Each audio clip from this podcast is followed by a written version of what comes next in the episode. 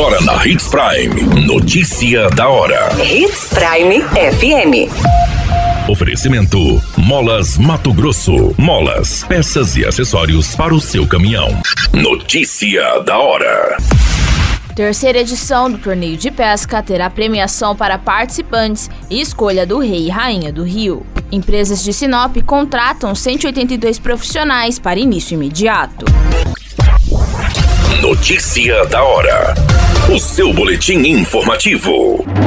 Uma das atrações tradicionais do Festeja Sinop é a terceira edição do torneio de pesca esportiva com iscas artificiais, que será no dia 3 de setembro na Praia do Cortado, no Rio Telespires com premiações somadas de mais de 50 mil reais, além de barco e caiaque para os primeiros colocados das categorias e prêmio em dinheiro para o rei e a rainha do rio. A competição promete movimentar os competidores. As inscrições seguem abertas até o dia 25 deste mês e podem ser feitas de forma online pelo site da Prefeitura ou presencialmente na sede da Secretaria de Desenvolvimento Econômico. Se escolher a forma virtual após realizar todo o cadastro, é preciso aguardar o retorno da Secretaria, que encaminhará os dados em seu e-mail ou telefone.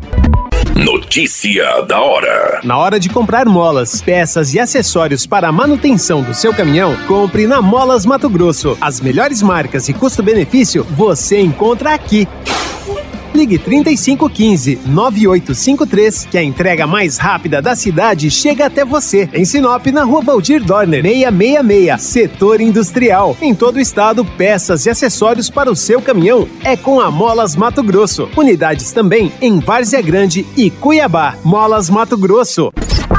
A notícia nunca para de acontecer e você precisa estar bem informado. Só aqui na Hits Prime.